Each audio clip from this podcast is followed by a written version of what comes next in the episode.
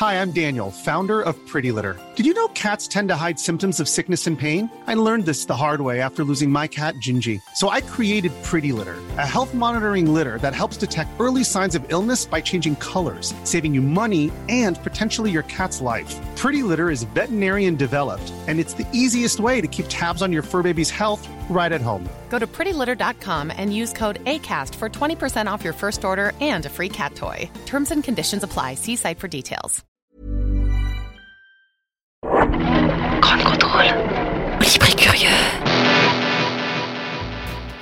En direct du salon Livre et Curieux ici au Grand Contrôle euh, ce dimanche avec euh, des éditeurs indépendants qui sont là pour vous faire partager euh, leur amour du livre et de la littérature. Il y a énormément d'ouvrages à découvrir. On va vous parler d'un sujet important avec un prix qui s'appelle le prix hors concours. On sort des concours habituels, on prend le large, on, se, on fait fi des contraintes géographiques et on va s'intéresser à toutes celles et ceux qui, qui créent, qui produisent des ouvrages et aussi aux éditeurs avec Gaëlle Boé. Bonjour Gaëlle. Bonjour. Vous êtes fondatrice du prix euh, hors concours. Vous êtes aussi programmatrice littéraire. On va parler de, ce prix donc avec vous, euh, qui a été décerné le 26 novembre dernier, si je ne me trompe pas. Tout à fait, à la Société des gens de lettres. Quel est le sens de ce prix littéraire? Euh, l'idée de ce prix littéraire, c'était de, trouver un, deuxième axe euh, à la rentrée littéraire et aux prix qui sont traditionnellement euh, donnés chaque année, en disant il y a une édition, une industrie du livre qui existe et qui a ses prix littéraires, mais finalement l'édition indépendante avait assez peu sa place jusqu'à présent dans, cette rentrée-là. Et l'idée, c'est de faire un prix spécifiquement dédié à l'édition indépendante qui permette de porter un regard sur cette jeune création très vivante, très multiforme, protéiforme, très, souvent assez compliquée à, à bah, c'est une jungle à défricher, hein. il y a tellement de choses. Et donc du coup, le fait de, de pouvoir euh, euh structurer ça au sein d'un concours euh, qui permet de partir de 40 textes pour, pour euh, créer un, un, espèce de goulot d'étranglement et arriver à un, 5 textes finalistes puis un texte lauréat, permet voilà, de faire découvrir un peu toute cette, cette jungle dont vous parliez de, de, de l'édition indépendante. Hmm.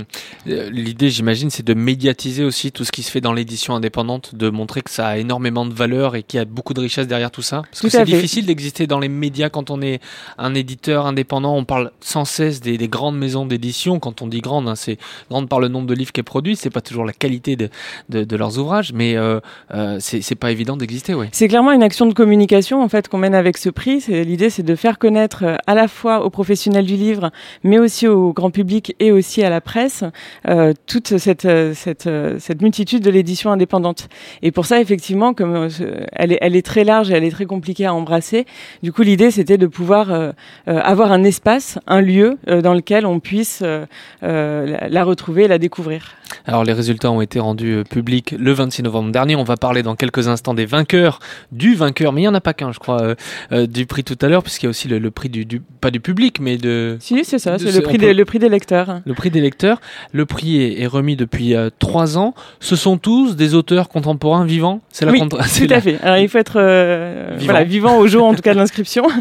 Et euh, on travaille uniquement sur l'édition, euh, sur, la, création contemporaine euh, francophone. Et euh, l'idée, c'était aussi d'avoir un accès direct au texte sans forcément passer par la traduction, et aussi de surtout d'avoir en direct toute cette jeune création. Alors je dis jeune parce que souvent il y a énormément de primo-romanciers, et puis il y a aussi beaucoup d'auteurs qui ne sont pas encore connus, donc en tout cas ils sont jeunes médiatiquement, et, et ça permet voilà de pouvoir rentrer en contact direct avec ces auteurs, et puis les porter aussi, faire en sorte qu'ils puissent aussi avoir leur vie d'auteur et rencontrer ben, les professionnels qui vont pouvoir les médiatiser euh, et qui vont pouvoir euh, faire en sorte que leurs textes rencontrent leur lectorat. Alors, vous, vous, ce qui est intéressant, c'est que vous faites fi un petit peu des contraintes géographiques. On sort de, de, la France euh, au sens strict du, du terme, on va s'intéresser à la francophonie et on peut être un auteur dans n'importe quel pays francophone, en ville, à la campagne, à partir du moment où il y a un éditeur qui nous suit et qui va proposer un extrait de notre ouvrage au prix, on peut concourir à ce prix. oui, tout à fait. Bah, déjà, la, la première chose, c'est que euh, évidemment, ce prix, il a envie de, de, défaire des frontières. Donc la question de la frontière, elle est primordiale parce que c'est ce qu'on défend, c'est qu'on a justement envie d'ouvrir le champ, à la fois le champ culturel, mais évidemment le champ géographique. C'est pour ça que vous êtes en lien notamment avec l'Institut français? Oui, tout à fait, avec qui, qui nous aide à justement sortir de sortir de, de, du cadre franco-français pour pouvoir rencontrer la, la francophonie, aussi bien en termes de lecteurs, puisqu'on a peu quasiment 200 lecteurs chaque année qui lisent les textes qui sont des lecteurs francophones ou francophiles, mais aussi des éditeurs, euh, mais aussi des lycéens, euh, des, des, classes, puisqu'on on travaille aussi avec, euh, avec les classes sur, la, sur un, autre prix qui est un prix parallèle qui s'appelle le prix hors concours des lycéens. On va en reparler dans, dans quelques minutes. Alors j'ai dans les mains la bibliothèque hors concours, 40 éditeurs qui représentent 40 auteurs, avec à chaque fois, ben, il y a un sens de l'équité important. On découvre un extrait d'un roman ou d'un ouvrage, 8000 signes, c'est ça, pour chacun? Et, et, euh, et l'intérêt, en fait, c'est de remettre cet ouvrage-là à, à, ceux qui vont voter?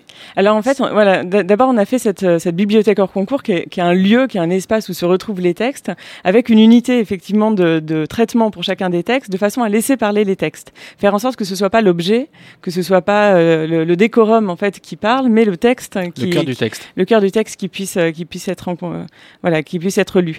Et euh, ensuite, donc on publie cette bibliothèque hors, concours qui est au mois de juin. Oui. Et euh, on l'envoie à 500 euh, professionnels du livre et lecteurs qui s'inscrivent sur le site internet euh, d'Or Concours pour le recevoir. Et donc ils ont tout l'été pour euh, découvrir ces 40 textes. Donc parmi ces professionnels, il y a quoi? Il y a des éditeurs, il y a des libraires, il y a des lecteurs? déjà, on demande à tous les éditeurs qui participent et à tous les auteurs qui participent de lire les textes et de participer au concours. Déjà parce que ça, ça crée du collectif aussi, ça crée, ça crée une, une, compréhension de, de, de, de, ce qui se passe ailleurs. On joue pas juste pour soi, on joue. Euh... Et, euh, et sinon, ce sont essentiellement des libraires, des bibliothécaires, mais aussi des agents littéraires. En fait, c'est toute personne qui peut, par son métier, euh, promouvoir l'édition indépendante. Et en fait, on s'est rendu compte, euh, au début, c'était uniquement pour les professionnels du livre, mais on s'est rendu compte que les lecteurs aussi avaient envie de, découvrir en direct ces textes, et puis aussi avaient envie de se poser la question. C'est intéressant de se poser la question de ce qu'on lit et d'essayer de, comprendre pourquoi on aime un texte ou pourquoi on, l'aime moins. Et, euh, et, donc, du coup, on a ouvert euh, depuis deux ans aussi à, des lecteurs amateurs qui peuvent aussi s'inscrire et participer au concours. Et, et, ils ont un pouvoir, puisqu'à la fin, il y a un gagnant ou une gagnante du prix des lecteurs. Alors, j'ai ouvert une page au hasard, je suis page 109, avec les éditions du Jasmin. Le livre qu'il présente, c'est L'Archer de Milos, euh, par Claude Poulain de La Fontaine. Euh, et donc, on, le livre, un matin, la police vient chercher Anton pour l'amener chez Milos, son ami musicien, qui, après avoir donné un concert exceptionnel, vient de se suicider. Alors, grande surprise, le commissaire chargé de l'enquête et le jeune critique musical, qui ne se connaissent pas, découvrent qu'ils étaient les deux seuls amis intimes du mort. On a l'auteur, Claude Poulain euh, de La Fontaine, qui a travaillé l'art lyrique durant de nombreuses années, se produisant sur scène notamment lors de récitals. Euh, donc c'est une femme, hein, elle est agrégée de musicologie, musicienne. Et on a aussi une présentation de la maison d'édition, il y a ce couple auteur-éditeur. Vous cherchez à revaloriser ce couple qui est indispensable? Oui, alors surtout dans l'édition indépendante, ce couple est complètement indispensable. Il n'y a pas d'auteur sans éditeur, il n'y a pas d'éditeur sans auteur. Et, euh, et euh, c'est vraiment la rencontre entre deux, deux passions. Parce que un, un passionné de, de, par, par, rapport à ce qu'il écrit, mais il faut aussi rencontrer quelqu'un qui a envie de porter ce texte et qui va s'engager. Qui va s'engager en plus dans des conditions, euh, souvent même financières, qui sont compliquées. Donc ça veut dire qu'il faut vraiment qu'il y ait cette, cette rencontre qui se fasse foi derrière. Il y a, il y a énormément de, de, de, foi, de travail. Euh, donc, donc on valorise effectivement cette rencontre. C'est le fait que, que on n'est pas le même auteur en fonction de l'éditeur qu'on rencontre aussi, puisque évidemment le texte va mûrir en fonction de la rencontre qui se fait avec l'éditeur. Donc, il y a un vrai euh, travail d'accompagnement et de, de, de, défense de, de l'œuvre euh, derrière. Euh, alors, et ce qui est intéressant, c'est que si par exemple moi je reçois cette bibliothèque-là en tant que lecteur, je vais devoir juger certains ouvrages ou certains extraits, mais on ne sait pas toujours sur quels critères on peut, euh, quels critères sont bons pour euh, juger un, livre. Et là, vous y répondez avec euh, un, autre document qu'on a sous les yeux, avec quelques pistes de réflexion notamment. Voilà, tout à fait. Alors c'est un travail qu'on a commencé à faire quand on a commencé à travailler avec les, lycéens, parce qu'on s'est dit, mais mince, comment on va essayer aussi de les accompagner dans, ce choix qu'ils vont devoir faire? Et, en regardant sur Internet, on s'est rendu compte qu'il y avait vraiment aucun euh, aucun outil qui existait pour pouvoir essayer. Il n'y a pas de, règles. Il n'y a, pas de règles. Et euh, on s'est dit que c'était intéressant d'essayer d'y réfléchir en tout cas. Alors euh, c'est pour l'instant des prémices. Hein. On est en train d'essayer de commencer à, à, penser à cet outil. donc cette année, on a proposé neuf pistes de lecture pour essayer voilà, d'accompagner le lecteur en disant voilà, voilà les questions déjà qu'on peut se poser, essayer de commencer peut-être par y répondre. Hmm. Et déjà, le fait d'y répondre fait qu'on s'interroge déjà sur le texte et euh, qu'on sort du j'aime, j'aime pas, en tout cas de l'appréciation euh, minimale, pour euh, essayer d'arriver à trouver, à, construire, à, construire son argumentaire. Donc ça donne par exemple les personnages. Est-ce que les personnages sont-ils bien incarnés? Est-ce qu'on a le, sentiment de les avoir rencontrés? On parle de la construction du récit, de l'intrigue, bien sûr. C'est comme pour le cinéma, c'est comme pour n'importe quel art. Et puis le style, la langue, raconter une histoire, c'est bien. Bien la raconter, c'est mieux. avec à chaque fois derrière un style, il y a aussi la signature d'un auteur. Donc, euh, on parle de l'imaginaire. Donc voilà, ça, c'est des pistes de réflexion pour celles et ceux qui vont ben, plus tard euh, euh, juger, si on peut juger les, les, ouvrages. Donc, vous l'avez dit, le, le, concours a commencé au début de l'été, phase de sélection. Et ensuite Donc pendant l'été, donc les lecteurs lisent les, les 40 extraits. C'est pas mal pendant les euh, vacances, ça peut être. Voilà, et euh, choisissent leur, euh, leur préféré. Donc ils votent en septembre pour leurs cinq finalistes. On les annonce au mois d'octobre. Ensuite, ils continuent le, le, le, concours en lisant les textes en entier, et ce qui va donner une mention, qui sera la mention de l'Académie des lecteurs. Mais on donne également ces cinq textes à un jury de journalistes euh, qui vont lire les textes en entier, délibérer, donc ce qui donne vraiment lieu aussi à, à, un vrai travail sur les textes, et choisir l'auteur lauréat. Et alors parmi les journalistes, je sais qu'il y a RFI, euh, il y a des journalistes du Parisien, si vous voulez les, citer peut-être. voilà, il y a RFI, le Parisien, Cosette, euh, LCI et un, un journal en ligne qui s'appelle En attendant Nado. Et, euh, et, tous ces journalistes qui représentent en fait, l'idée c'est que chaque journaliste représente un grand type de média. Et c'était de montrer que l'édition indépendante, elle peut intéresser tous ces types de médias, même si aujourd'hui c'est pas forcément, elle a pas forcément beaucoup voix au chapitre. En fait, tous ces types de médias peuvent être intéressés à un moment mmh. donné par cette création contemporaine aussi littéraire euh, qui, est, euh, voilà, qui est en train de, de, se faire un peu sous nos yeux, parce que c'est vraiment, on est dans l'actualité aussi. Alors avant de parler du, du, vainqueur ou de la vainqueur, on, on, on va parler des cinq finalistes. Il y a une grande diversité dans ces euh, cinq finalistes Oui, tout à fait. C'était cinq textes très très différents cette année. Euh, avec des textes drôles, des textes beaucoup plus engagés, des textes très forts. Euh, euh, et c'est intéressant de voir que d'ailleurs il n'y a pas forcément d'unité aussi dans les textes qui sont qui sont choisis par les lecteurs, c'est-à-dire que tous les textes ont été aimés par voilà par de nombreux lecteurs et pour des raisons différentes. On demande toujours aux lecteurs aussi de nous dire pourquoi ils ont choisi euh, ces textes-là. Mhm. Euh, donc on a été très content de cette sélection cette année et euh, voilà. Et alors, et alors la grande gagnante. Alors la grande de cette gagnante. Troisième édition du prix hors concours, c'est Sonia Ristic hein, qui a écrit un très bel ouvrage qui s'appelle Des fleurs dans le vent, publié aux éditions Intervalle, qui est un magnifique une fresque sur l'amitié, qui est une, voilà qui se passe à Paris. On suit trois jeunes enfants, on les on les on les accompagne de leurs trois ans à euh, à leur majorité. Euh, et ils vont suivre, euh, toujours en étant très, très liés les uns les autres, un peu toute l'actualité aussi de ces 30-40 dernières années. Et c'est un, un, très joli texte d'une auteure qui, à mon avis, a énormément de, d'avenir en tant qu'auteur. Euh, elle en est à son, alors je vais peut-être dire une bêtise, mais quatrième ou cinquième livre, qui avait déjà été un peu, euh, voilà, un peu repéré quand mhm. même. On sentait qu'il y avait une plume. Et euh, là, c'est vraiment une plume qui est en train de s'installer aussi et de, de, se découvrir. Des fleurs dans le vent de Sonia Ristic. Et puis donc la mention des lecteurs qui revient à Isabelle Lacan. Voilà, pour un ouvrage qui s'appelle Ombre parmi les ombres, publié aux éditions Bruno Doucet. Très très belle maison d'édition qui fait essentiellement de la poésie et euh, qui a aussi une collection euh, comme ça de textes de fiction. Euh, et voilà, qu'on est très, très content d'accompagner. Gaëlle Boé, fondatrice du prix hors concours. On va parler d'un deuxième prix qui est le prix hors concours des lycéens. Vous l'avez évoqué tout à l'heure. quel est le sens de ce prix? Là aussi, on est en train de créer des ponts entre un jeune public qui est en train de se forger une identité de lecteur mais peut-être demain aussi euh, d'auteurs, d'écrivains et euh, des, auteurs qui sont là? Oui, c'est alors on a, on a créé ce prix euh, il y a deux ans en fait sur, la pression, sous, l'idée d'un professeur qui nous a appelé en nous disant mais pourquoi vous créerez pas un prix hors concours des lycéens? Ce serait super. Moi, j'aimerais bien participer dans ce cas-là avec ma classe.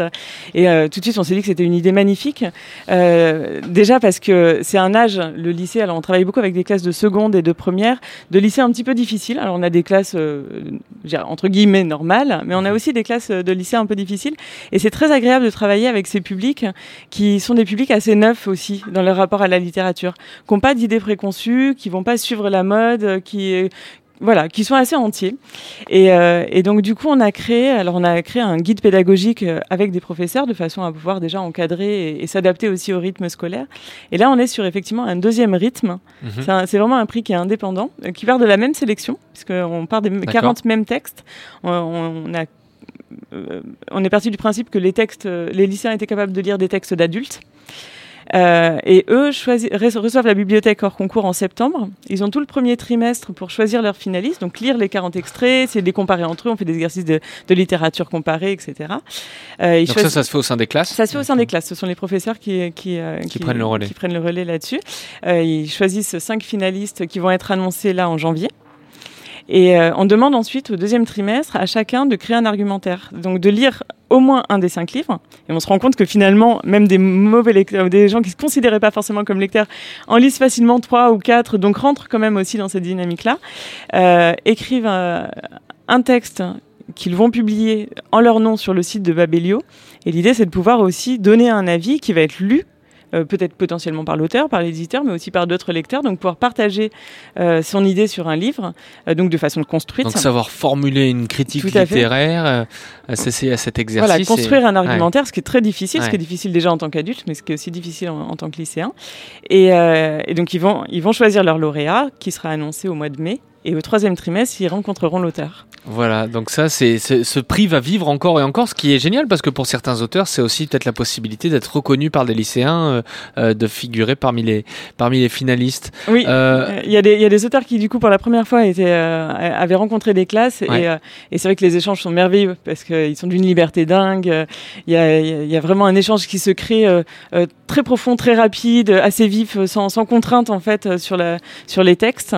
nous, on pose un cadre qui est un cadre assez précis qui permet énormément de liberté en fait pour les pour les, euh, les lycéens et, et, du coup la parole peut vraiment euh, partir euh, de, de, façon assez surprenante. Et, et, puis en plus, là aussi, on sort des limites géographiques de la France. Je crois qu'il y a des lycées que vous accompagnez. Oui, on aura cette année une classe en Slovénie. En Slovénie, donc avec des, des, lycéens slovènes qui peuvent aussi participer. Merci mille fois d'être venu nous en parler. Qu'est-ce que vous nous préparez pour la prochaine édition? Le quatrième prix, est-ce qu'on peut annoncer déjà euh... il y, aura des surprises. Alors pour l'instant, je ne pourrais pas encore en parler, mais il y aura des surprises. C'est vraiment un prix qui est vivant parce que du coup, qui se construit euh, aussi chaque année euh, en eh fonction des rencontres, en fonction aussi euh, des, de, de, ce qu'on perçoit et des manques aussi qu'on perçoit. Donc on essaye aussi d'y répondre. donc c'est aussi un espèce de laboratoire d'expérimentation. donc voilà, donc il y aura forcément des surprises qui vont arriver. Bon, mais j'en parlerai. de poser la question avant de nous en parler. Gaëlle Bouet, fondatrice du prix hors concours, le prix de l'édition qui n'a pas de prix. Merci mille fois d'être venue nous voir. Merci.